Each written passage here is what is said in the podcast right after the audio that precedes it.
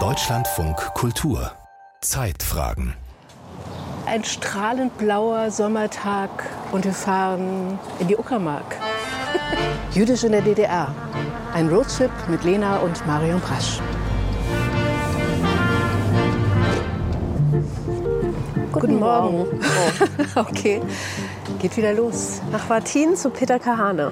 Der dort, ja, ich glaube zum großen Teil, zum größten Teil jetzt auch lebt. Der kommt, lebt eigentlich in Berlin, aber. Aber der hat da einfach ein Grundstück und der ein hat Haus. ein, ne? Ja, der hat ein Haus und da besuchen wir ihn jetzt.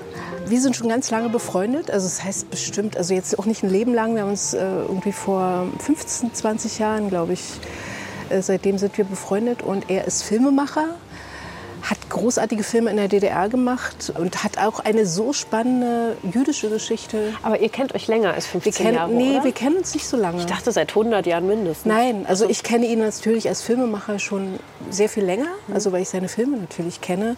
Die Architekten Ete und Ali äh, waren also großartige Filme, sind immer noch großartige Filme, die er in der DDR gemacht hat. Und im Westen hat er dann einen großen Kinofilm gemacht, wenn ich mich nicht irre, Die Rote Zora, so ein Kinderfilm. Und sehr viel Fernsehfilme. auch. Rote Zora habe ich geliebt. Fahren wir los? Hast So. du Kaffee für die Fahrt dabei? Selbstverständlich, Lena. Wir fahren eine Stunde 16 Minuten. Das heißt, Eine Stunde 16. ja. Und los geht da, der Peter. Oh Gott. Ich habe Kuchen gebacken. Du hast keinen Kuchen gebacken, wir haben Kuchen gekauft. Man kann mir nicht sagen, dass ich den gebacken habe. Wenn das jemand nachprüft und wenn. Wie soll das denn jemand nachprüfen, Na, die Mama? Betreiberin des Cafés, wo wir den Kuchen gekauft haben, und sagt: Moment mal. Und dann zeigt die mich an, erinnern. oder was? Bist du auf? Krawall gebürstet heute, oder was? Ich würde einfach Peter gerne beeindrucken mit meinem selbstgebackenen Kirsch. Und was haben wir noch gekauft? Rhabarberkuchen.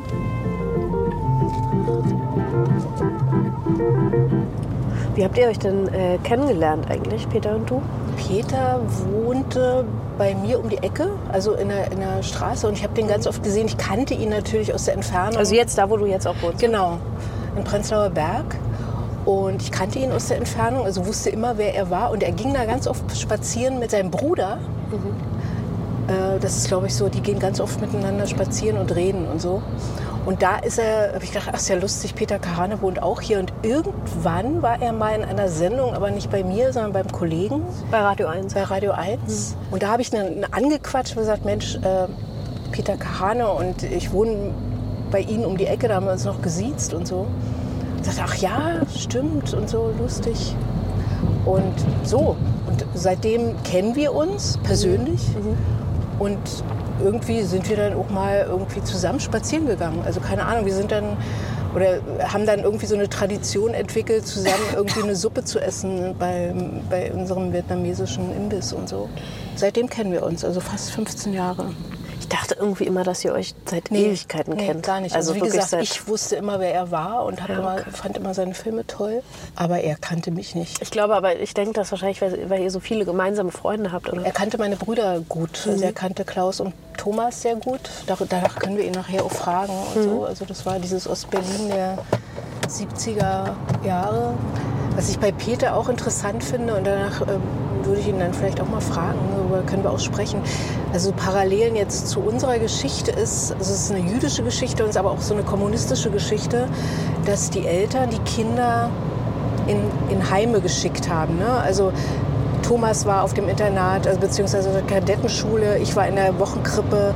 Peter und sein Bruder waren im, im Kinderheim, in so einem äh, im Heim, als die, weil die Eltern irgendwie andere Sachen zu tun hatten und die halt sich die Kinder abgeschoben haben, also beruflich. Ne? Er ist im Kinderheim aufgewachsen. Ja, er war fünf Jahre. Ich glaube, das ist wirklich auch eine, eine traumatische Geschichte für ihn gewesen, dieses Heim. Ich glaube, von elf bis 16 oder so. Und das ist, glaube ich, auch so eine Geschichte, also so eine DDR-Funktionärs- bzw. Kommunistengeschichte, dass die Kinder untergebracht waren. Also gar nicht, weil, damit sie abgeschoben sind, sondern damit sie, weil man irgendwie der Meinung war, die sind gut aufgehoben, während wir hier den Sozialismus aufbauen und für die gute Sache arbeiten. Hier geht's runter zum Werbelinsee.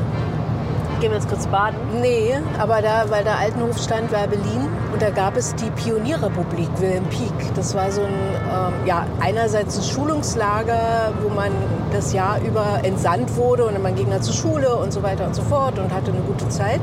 Und im Sommer war es immer ein internationales Sommerlager und ich war da also erst in einem Schulungslager und dann in diesem internationalen Sommerlager, wo Kinder aus der ganzen Welt waren. Und das war 1974, das war, glaube ich, das letzte Jahr, bevor ich FDJler wurde. Äh, da war ich noch Pionier. Und ich gehörte zu einer Gruppe von Kindern, die zu offiziellen Anlässen irgendwie auf, aufgetreten sind. Und dieser eine offizielle Anlass war 1974 im Sommer der Besuch von Yasser Arafat. Das war der äh, Führer der PLO, also der, der Befreiungsorganisation von Palästina. Das waren ja Freunde der DDR im Gegensatz zu Israel. Und ich wurde auserkoren, ihn zu begrüßen. Und ähm, ich musste meine Rede, durfte ich, musste ich nicht, sondern durfte ich selber schreiben. Es gab so ein paar Stichworte und so. Und dann hielt ich meine Rede. Er kam danach auf mich zu und umarmte mich so ganz dankbar und herzlich und freundlich und so. Und ich habe dieses, es gibt ein Foto davon, ich habe das meiner Mutter dann später gezeigt und die sagte so, ja, wenn der gewusst hätte, dass du jüdisch bist. Das war die kleine Geschichte. Schöne Geschichte. Und das war hier. Das war hier in diesem Kinderlager. Ja. Hier müssen wir jetzt abfahren gleich, oder? ja. Die Uckermark. Wie schön sie ist. Ja, ich liebe die Uckermark. Ich liebe auch die Uckermark. Die ist so schön hügelig. Ja. Das mag ich so gerne. Jetzt fahren wir rein in die Uckermark.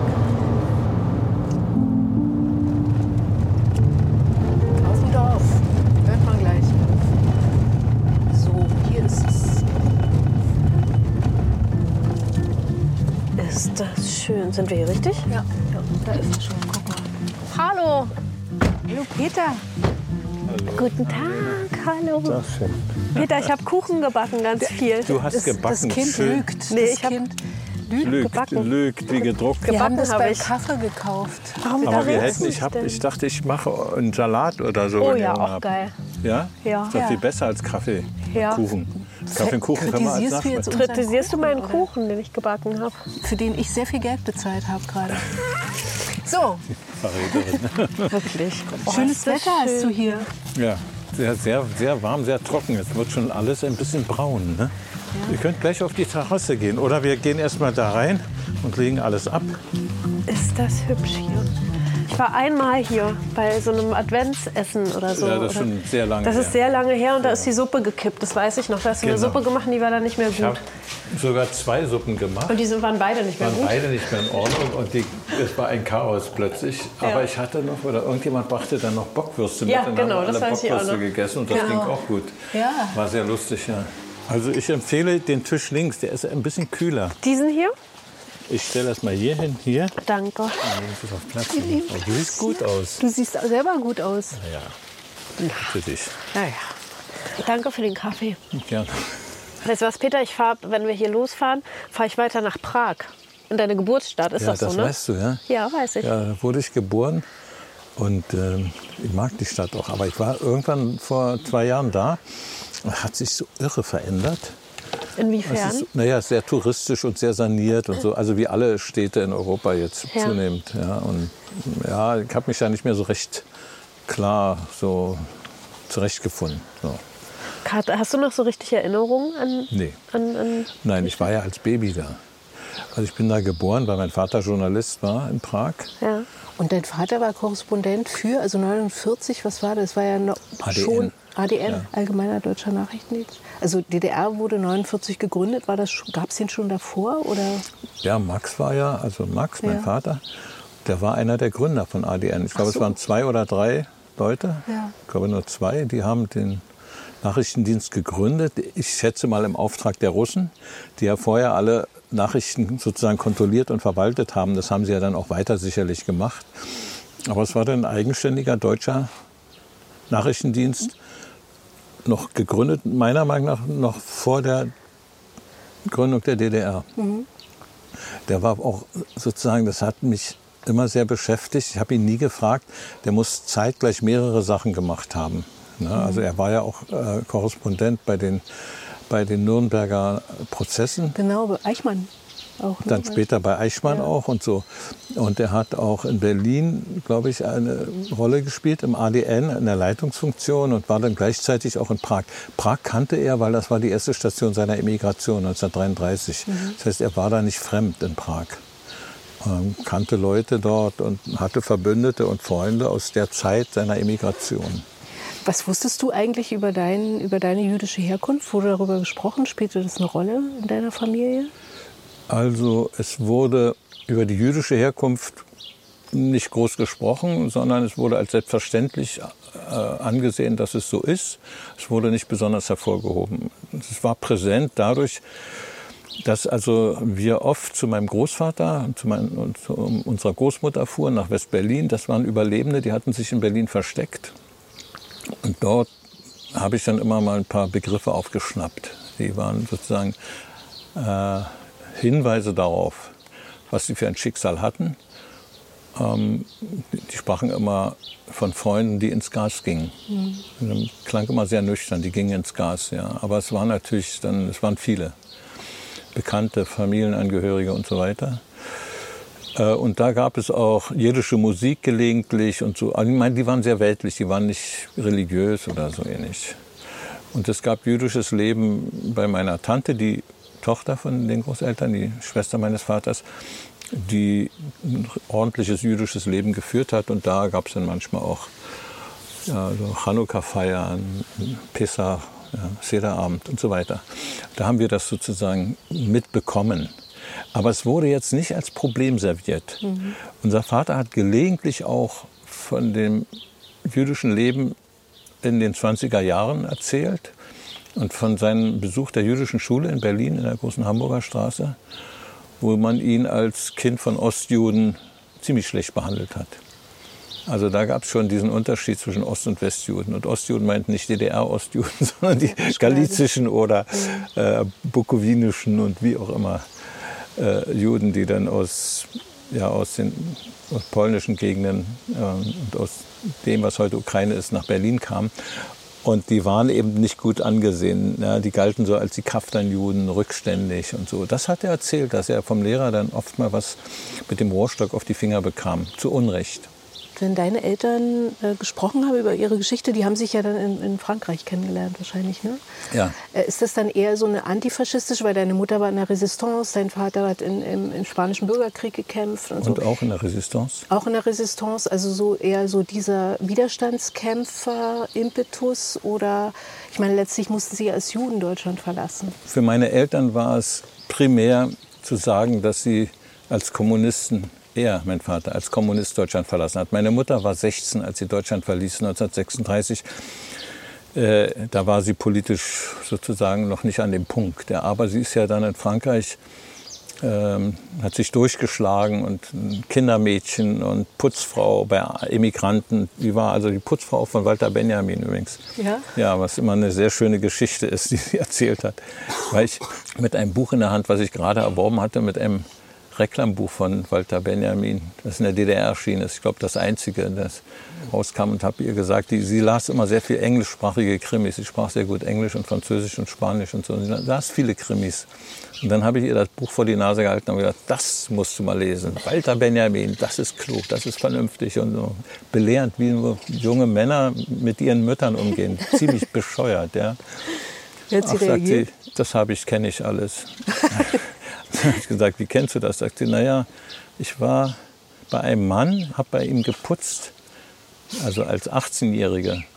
Und immer wenn ich kam, hat er gesagt, Mädchen, setz dich mal auf die Couch, hier kriegst du einen Cognac und hör mal zu, was ich dir vorlese. Verstehst du das? toll. Dann hat sie den Cognac getrunken und hat gehört, was er vorgelesen hat. Hat relativ wenig verstanden, das hat sie so zugegeben, weil sie noch nicht, war sehr eine komplizierte Sache, die er da macht. hat. Aber er hat ihn kennengelernt als einen sehr freundlichen ähm, Arbeitgeber.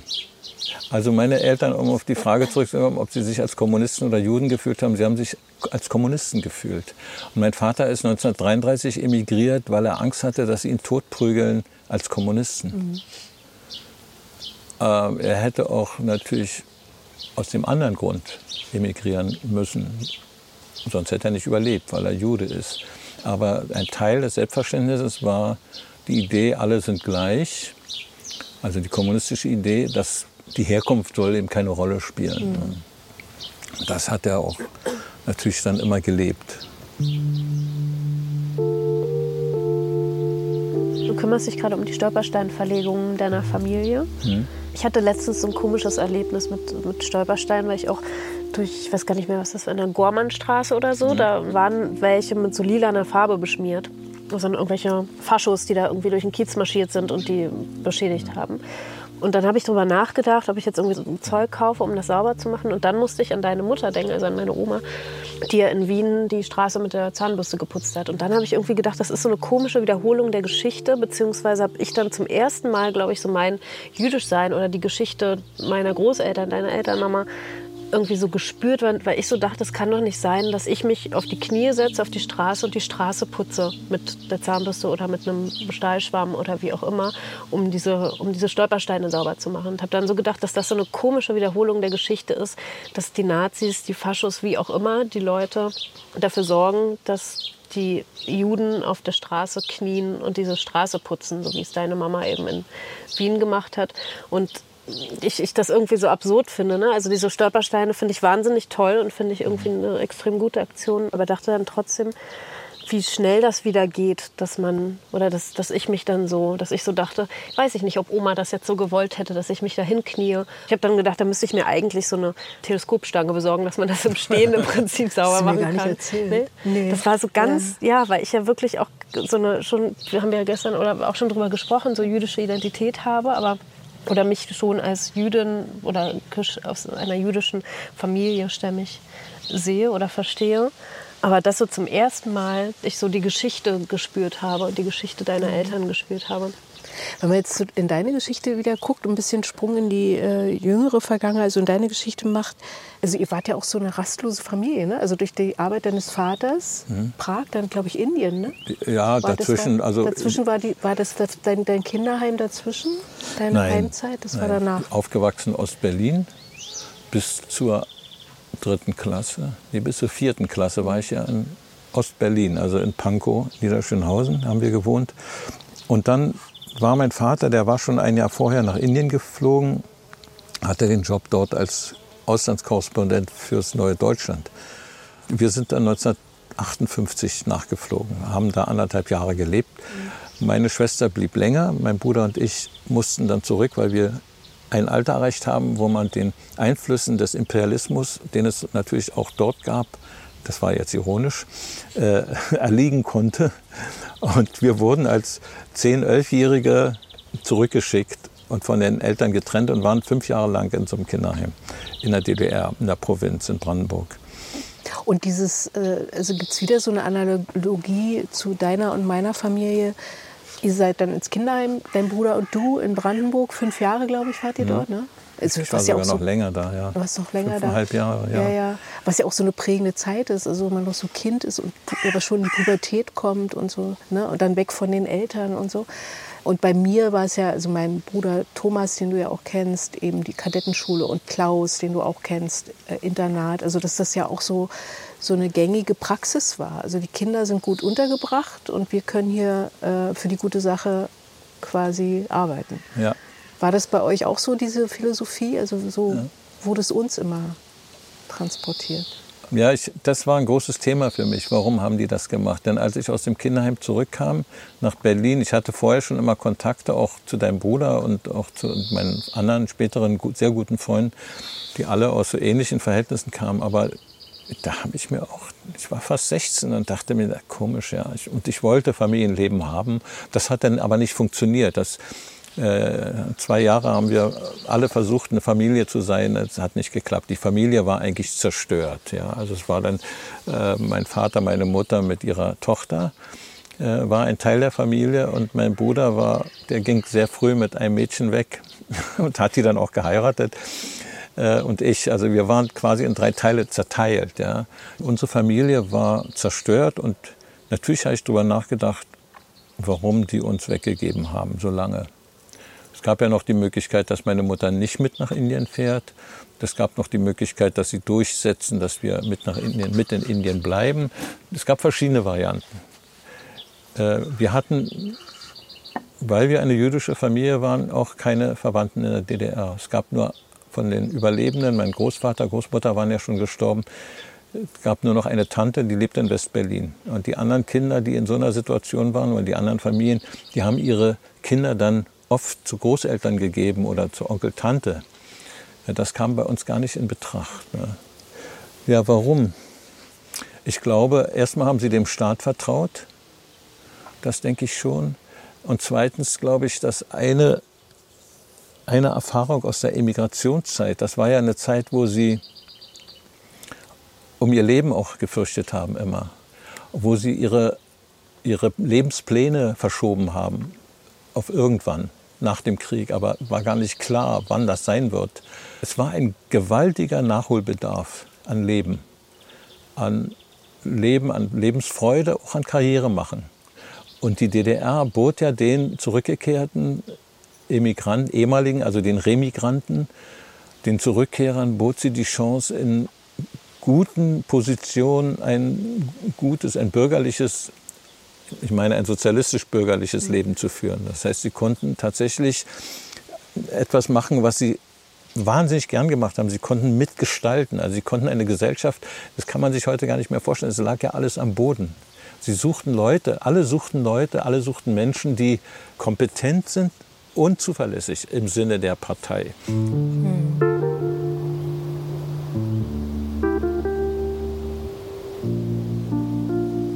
Eine Sache würde ich ja gerne noch sagen, wäre mir wichtig. Also die Remigranten, die spielten ja von Anfang an eine große Rolle in der DDR. Sie waren nicht Nazi-belastet, waren meist sehr gebildet, welterfahren und sie brachten auch politisches Klima aus der Weimarer Zeit mit. Ja.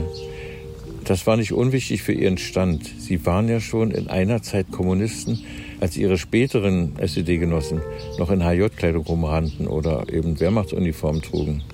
Das gab ihn in der kleinen DDR, in diesem kleinen Land, das sich so explizit als antifaschistisch bezeichnet hat, eine ganz besondere Autorität. Zu Recht, aber gleichzeitig war es auch sehr nützlich. Ja? Sie waren sozusagen der politische Schmuck des Landes. Und dieser besondere Schmuck, der half Widersprüche zu kaschieren. Ja, natürlich haben das diese Remigranten haben das gespürt, dass sie mehr und mehr so eine Alibi-Funktion hatten. Aber die meisten wollten oder sie konnten nicht aus dieser antifaschistischen Rolle raus. Ich sage das nochmal, weil, weil es für die Beziehung zwischen Eltern und ihren Kindern so wichtig war. Jedenfalls für mich. Bewunderung hatte ich für meine Eltern, ganz sicher, aber eben auch Abgrenzung. Was wussten sie schon vom Alltag in der DDR? Von der Unzufriedenheit und vor allem von unwidersprochenen antisemitischen und fremdenfeindlichen Vorurteilen oft nur angedeutet. Was wussten Sie? Ich glaube nicht viel. Oder Sie wollten nicht wissen.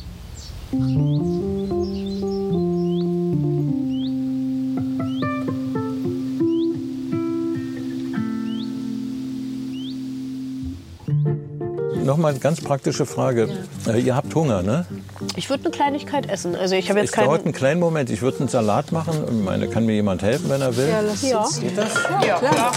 Ich habe sehr schönen Käse. Ich habe sehr schönen Käse. Oh, na dann. Ich schneide das so. Ja. Wegen der Gerechtigkeit. Und soll ich noch ein Stück teilen? Ja. Hast du mal irgendwann den Satz gesagt, Peter? Meine Beziehung zum Judentum ist deshalb am besten mit den Worten von Woody Allen zu beschreiben. Ich bin Jude, aber ich weiß nicht, wie es geht.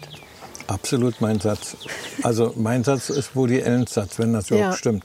Aber das ist richtig. Wenn ich in der Synagoge bin, bei irgendwelchen Anlässen, und die beten, das, ist das Einzige, was ich sagen kann, ist Amen am Ende. Also ich habe keine Ahnung, wie es geht. Auch bei diesen, also ein bisschen Routine habe ich schon beim, beim Sederabend oder so. Kann ich schon ein paar Lieder inzwischen. Aber ich weiß nicht. Hättest du gerne, wüsstest du gerne, wie es geht? Naja, inzwischen habe ich schon eine ganze Menge darüber gelesen. Und es wäre schon ganz schön, wenn ich wenn das so ein bisschen noch näher an mich rankommt. Also nicht nur als Literatur und so. Aber nee, ich lebe ganz gut damit, so wie es ist. Also was ich über das Judentum weiß, weiß ich sozusagen über die Familie. Ja? Und das ist weniger Religion, ein bisschen Tradition und ganz viel schreckliche Familienschicksale. Und meine Freunde, die waren zu einem großen Teil jüdisch. aus jüdischen Familien. Zufall oder gesucht oder Zufall, weil eben wie mein Bruder ihr irgendwie in gleichen Klicken abgehangen habt oder so? Also der Zugang zu dieser Gruppe kam dadurch, dass ich irgendwann meine Eltern trafen mit zufällig begegneten dem Vater von Babu Honigmann oder der Mutter, ich weiß nicht mehr genau. Und dann sagten die, und da waren wir schon im Kinderheim und so, dann sagten die wohl, äh, unsere Kinder können ja mal miteinander spielen oder so ähnlich, also sich mal treffen irgendwie. So kam das zustande. Und dann waren wir in den Ferien schon mal, wenn wir aus dem Internat nach Berlin kamen. Und die Eltern waren nicht da, aber am Anfang waren wir dann bei irgendwelchen Partys bei Babu oder so. Und dann kamen auch die Eltern, dann waren wir wieder fest in Berlin. Dann gab es jeden Sonnabend eine Party bei irgendeinem in der Wohnung. Also bei Sander Weigel, Vladi Weigels Eltern oder die hatten eine Riesenwohnung in Treptow oder eben bei Sandbergs oder bei uns, bei Babu. Irgendwo wurde immer gefeiert und geredet. Das war sehr schön. Aber Hat man damals eigentlich gefeiert gesagt? Nee, oder? Nein, war, wurde Musik gemacht, ja? Platten aufgelegt. Manche hatten. Es gab eine Fete. Eine Fete, genau. genau. Gab gesagt, wir gehen feiern, also so wie ihr irgendwie. Naja, es waren Feten. Ja. Es waren Feten, es war, die Sprache war damals so, ja, richtig. Was wir nicht vergessen sollen zu erzählen, ist, dass wir, wir die Freunde, dieser Freundeskreis, übrigens, ich glaube, Biermann hat immer mal die Gruppe ähm, Tonschuhbande genannt. Tonschuhbande? Ja. Weil die meisten von uns hatten irgendwelche Tonschuhe, also Tennisschuhe mhm. oder irgendwas. Das war damals noch nicht so verbreitet wie heute. Und wir sind mal, jetzt kommen die lustigen Geschichten. Die wollen wir nicht. Die wollt ihr nicht Doch, hören? Ja, natürlich. Nein, das war nicht, nicht nur, dass wir sehr viel über Politik geredet haben und wahnsinnig viel über Kunst und auch immer wieder uns inspiriert haben mit Lektüre von sowieso und sowieso, das musst du lesen, das musst du kennen, das Theaterstück musst du sehen und wir sind ja auch zusammen irgendwie verreist, immer mal, immer Kunst, Politik und aber auch alberne Ausflüge, die wir gemacht haben. Und ich erinnere mich auch, weil wir gerade über Schuhe sprachen, 1973 hat der Erich Honecker seine Laufbahn als erster Sekretär des Zentralkomitees der SED damit begonnen, dass er Jeans für die Bevölkerung besorgt hat. Mhm. Und die wurden dann vertickert irgendwo. Und in Berlin waren die sehr schnell alle. Und dann hörten wir, dass in Brandenburg, in der Stadt Brandenburg, dass es da noch Jeans gibt. Und meine Eltern waren mal gerade wieder verreist irgendwo in Südamerika und ich hatte den Schlüssel für die Wohnung und bin dann da rein und habe den Autoschlüssel geholt und bin mit dem Auto meiner Eltern Richtung Brandenburg gefahren. Natürlich nicht alleine, sondern dabei waren auf jeden Fall Thomas und Klaus, deine Brüder. Die, wir wurden dann so angeflirtet von irgendwelchen Transitreisenden, die da immer mit 100, also gestreckt, ja, mhm. ganz langsam fuhren. Die wollten ja gerne schneller fahren, durften nicht. Dann an uns vorbeizogen und das war leicht mit meinem Lader, mit meinem, nicht meinem Lader, dann die wieder zu überholen und so würde. Und da saßen dann saßen junge Töchter drin.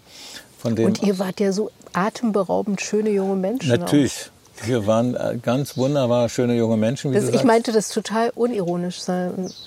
Jedenfalls wurde mit sehr viel Spaß wurden wir, wurden wir eskortiert von einem, besonders von einem Auto mit zwei jungen Töchtern. Und kamen dann nach Brandenburg, um da die Jeans zu besorgen. Natürlich hat keiner daran gedacht, die zu kaufen, sondern die sollten gestohlen werden. Und da sind wir, ich hoffe, dass ich damit keinen Schaden zufüge. Ne? Aber da sind wir da zu dem Kaufhaus gefahren und, äh, da rein. Also ich bin kein guter Dieb, ich habe das nicht hingekriegt. Aber die, also Klaus war ziemlich gut. Ich glaube, der hat sich zwei oder drei Jeans um den Bauch gewickelt. Thomas auch. Und es ist relativ unbemerkt alles passiert. Und wir gingen dann und Klaus war nicht dabei. Und plötzlich kam Klaus hinterhergerannt und hinter ihm Verkäuferin. Und wir sind dann ganz schnell zum Auto gerannt. Was ist passiert? Klaus wollte nicht nur Jeans, er wollte auch neue Tonschuhe haben. Hat seine alten Latschen abgestellt, hat die Tonschuhe, die es da gab, genommen und ist dann einfach losgerannt. Und das war der Punkt zu viel. Das war das Tröpfchen, was das fast zum Überlaufen Aber seid ihr davon gekommen? Wir sind davon gekommen, natürlich mit einem schnellen Lader. So rasend. Es war sehr lustig. Jetzt wird mir ja was klar. Jetzt wird dir einiges klar, woher mein, mein Wo Diebstahl deine Kleptomanie herkommt, Ah, du wird bist mir auch auch klar. Diebin, ja? Ich war auch eine, aber nicht so. Ja. Also, also Bücherklauen war Ja. sehr angesagt. Sehr. Bücher auch, Schallplatten auch. Diese Klauerei war das Gefühl von Opposition oder etwas machen und so. Es hat nicht nur Freude bereitet, sondern es hat auch Freude bereitet, Freude bereitet sowieso etwas zu bekommen, aber auch Freude bereitet, jemanden zu schaden, nämlich in dem Fall dem Staat. Nee, das ist noch eine wichtige Geschichte gewesen. Die wollte ich nicht auslassen. Habe ich dir das erzählt mit der, mit der österreichischen Staatsbürgerschaft? Ich habe jetzt die österreichische Staatsbürgerschaft. Also ich habe jetzt doppelte Staatsbürgerschaft. Ich habe einen österreichischen Pass, einfach weil ich es kann. Also weil es war dann tatsächlich so, äh, die österreichische Regierung hat, glaube ich, vor zwei Jahren gesagt, die Kinder der, der Migranten, also die aus Österreich weg mussten, die können die doppelte Staatsbürgerschaft, also können österreichische Staatsbürgerschaft beantragen, müssen nur nachweisen. Und habe ich gesagt, ach, pff, warum nicht? Und habe also die österreichische Staatsbürgerschaft beantragt, habe die ganzen Papiere da im Konsulat abgegeben und äh, habe vor einem Monat oder so, ähm, haben die mich angerufen, ganz fröhlich. Für nichts. Herzlich willkommen. Herzlich willkommen für nichts, ja. Ja, genau. Und jetzt habe ich sozusagen, und das ist jetzt langer Rede, kurzer Sinn, ähm, letztlich auch so eine, so eine Herstellung, eine Verbindung zu meiner Mama, die eben als die Wienerin war und eben aus Österreich weg ist. Und jetzt habe ich eine Mutter und ein Vaterland. Und das Jüdischsein spielt da jetzt nicht so direkt eine Rolle, aber es ist letztlich auch so eine Verbindung herzustellen. So. Bei dir merkt man immer auf der einen Seite, dass du eine Verbindung hast zu dem Jüdischsein deiner Familie, aber auch immer eine Distanz. Also das soll nicht dir zu nahe rutschen. Ich, Ich wünschte mir, es würde mir nahrutschen, aber ich kann es ja nicht künstlich herbeiführen, weißt du so. Also es ist eigentlich wünschte ich, ich hätte diese Distanz nicht, aber die hast du ja auch. Und ähm, ja, ich, so, ich, kann das ich nicht. bin emotional sehr verwickelt. Ich glaube mehr als du. Ich habe gerade meinen vermutlich letzten Film gemacht über die Geschwister meiner Mutter, die umgekommen sind. Als Kinder wurden die deportiert. Ja. Ich, äh, äh, das hängt auch mit den Nachforschungen zusammen, die ich da gemacht habe. Und das ist eine völlig unsachliche Geschichte. Also das ist ja, weil ich von den Kindern ja nichts habe. Ich habe von jedem ein Foto und ich weiß kaum was von denen. Ähm, und dann ist mir das schon klar geworden, wie, wie verbunden ich bin mit dieser Geschichte. Ja, also das hat nichts mit Religion oder Tradition zu tun, sondern das ist diese, diese, dieses ewige Versuchen, meine Familie zu verstehen und mich zu verstehen. kann ich total Sa nachvollziehen. sagst du von dir, dass du Jude bist, wenn dich jemand fragt? Ja. Ja. Ich, entweder sage ich das oder ich sage, ich komme aus einer jüdischen Familie, weil in Deutschland denken die Leute alle, wenn man sagt, man ist Jude, man muss religiös sein Ja. oder mindestens traditionell leben, also die koscher essen und so weiter. Geht ist ja beides nicht. Also deswegen mache ich das so ein bisschen mit jüdischem Hintergrund, jüdische Familie. Aber in anderen Ländern gibt es so viele Formen des jüdischen Lebens, also auch äh, gerade in Amerika, ja. Viel mehr als hier. Hier ist das immer so gebunden an, an eine ganz naive Vorstellung. Äh, so Gemeinde oder Tradition. Und auch der Wunsch, dass es so ist. Also so ein organisches Leben wie in New York oder so, wo die Juden einfach immer da waren und sind, ja, irgendwie. Also nicht immer, aber damals Ja. dorthin gegangen sind und es gewachsen ist. Das gibt es ja hier in dem Sinne gar nicht. Es gibt vor allen Dingen nicht diese Lebensart, die gerade in New York sehr verbreitet ist, dass es relativ viele weltliche Juden gibt, die Ja. wissen, dass sie Juden sind und dass sie zu Teilen Juden sind, dass ein Teil der Eltern jüdisch ist, ein anderer Teil vielleicht nicht oder so. Und ganz lässig damit umgehen, so wie andere sagen, ich bin Italiener, meine Mama ist Italienerin, der Vater nicht, der ist, also ich weiß nicht was, äh, Deutscher oder Chinese oder so.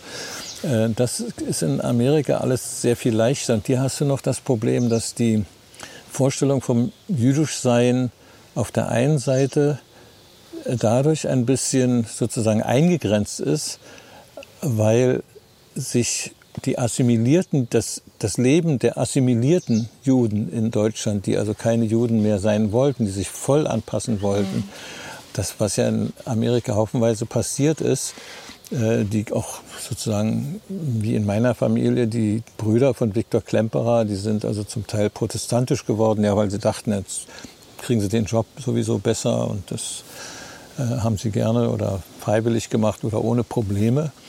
Dieses Maß an Anpassung hat ihnen ja nichts genutzt. Mhm. Sie mussten trotzdem emigrieren oder sie sind umgebracht worden, obwohl sie sich so angepasst haben. Damit war der Weg in die Assimilation in den Augen der jüdischen Gemeinden äh, doch sehr problematisch ja. und wird auch immer wieder als solches beschrieben, ja, als sozusagen es hat ja nichts gebracht, was auch stimmt. Aber auf der anderen Seite fehlt im Grunde diese Selbstverständlichkeit, mit der Juden äh, sich als Juden bezeichnen können, auch wenn sie so leben wie wir. Also nicht religiös mhm. oder auch nicht traditionell, aber mit sich, wie mit einem Rucksack, habe ich das Gefühl, schleppe ich diese Familiengeschichte mit immer wieder. Ja? Und komme nicht davon los. Könnte ja sein, dass meine Enkelkinder ganz anders, sehr sicher sogar, ganz anders drüber denken. Und das ist so eine spezielle deutsche Sache. Es ist Man hätte nach Amerika. Das ist ein super gehen. Schlusswort, wa? Es ist sehr speziell. Ach, nein, kein Schlusswort. nee, aber ist es ja. Na, ich habe gerade gerungen. Um nee, aber das ist ja so. Es ist, man kann es ja irgendwie fast nicht besser. Es ist sehr speziell. Steckt alles drin. Die Leichtigkeit, ne, die ist ja. verschwunden. Das wird auch noch ein bisschen dauern, bis sie wieder da ist. So, Peter. Gut, Marion. Das war total schön bei dir. Danke für deine Zeit und für deinen Garten und für den Salat und für alles. Und für deine Geschichte. Marion. ja, jetzt musst du überlegen. Das kannst du jetzt nicht toppen. Das ist auch nicht dein Job. Danke, für dein, dass du da warst. Danke, dass du Tschüss, da Marion. bist. Und bis bald. Tschüss, Peter. Ja, danke. Tschüss, Lena. Ich komme bald wieder. Tschüss, bis Peter. Bald, ja? Haben wir alles? Ja, ich denke schon.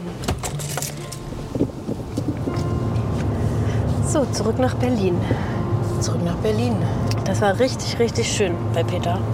Und total interessant, fand ich. Abgesehen davon, dass es wirklich auch schön war. Also mit dem Garten und ja, ja. dem Blick und den kleinen Walderdbeeren. Ja. ja. Ja, der erzählt auch so wahnsinnig toll. Da habe ich viel gelernt, glaube ich. Ja, ich auch.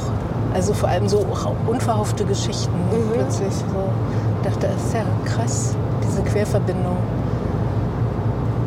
Ja. Fährst du mich noch zum Hauptbahnhof? Warum sprichst du plötzlich Hochdeutsch?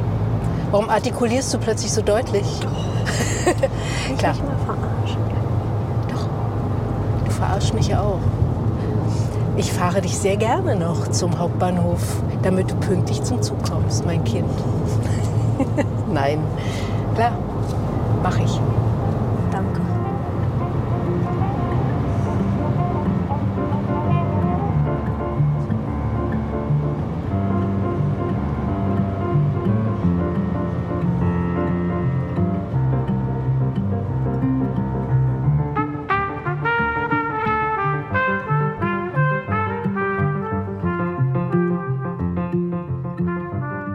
Das passiert in der nächsten Folge. Wir fahren nach Dresden. Zu Marion Kahnemann. So nach Dresden-Neustadt müssen wir. Ich glaube, ich war tatsächlich noch nie in Dresden. Du warst noch nie in Dresden? Mm -mm. Wirklich nicht? Sie steht schon vor der Tür. Hallo, Frau Kahnemann. Hallo. Hallo, Hallo schön Sie zu treffen als ich das erste Mal in der, in der jüdischen Gemeinde war, da war ein Gottesdienst. Ich habe keinen Ton verstanden und verrückterweise war aber, dass es mir vertraut war. Mhm. Man gehörte zur Familie, weil jeder, der äh, so einen Hintergrund hatte, der gehörte dazu. Und es war ja sowieso sehr familiär, weil die Gemeinde so klein war. War ja die zweitgrößte Gemeinde in der DDR, aber mit 61 Mitgliedern. Mhm. Ja. Dann waren zu den Feiertagen vielleicht 30 da. Und da hatte das schon was sehr familiäres. Ja.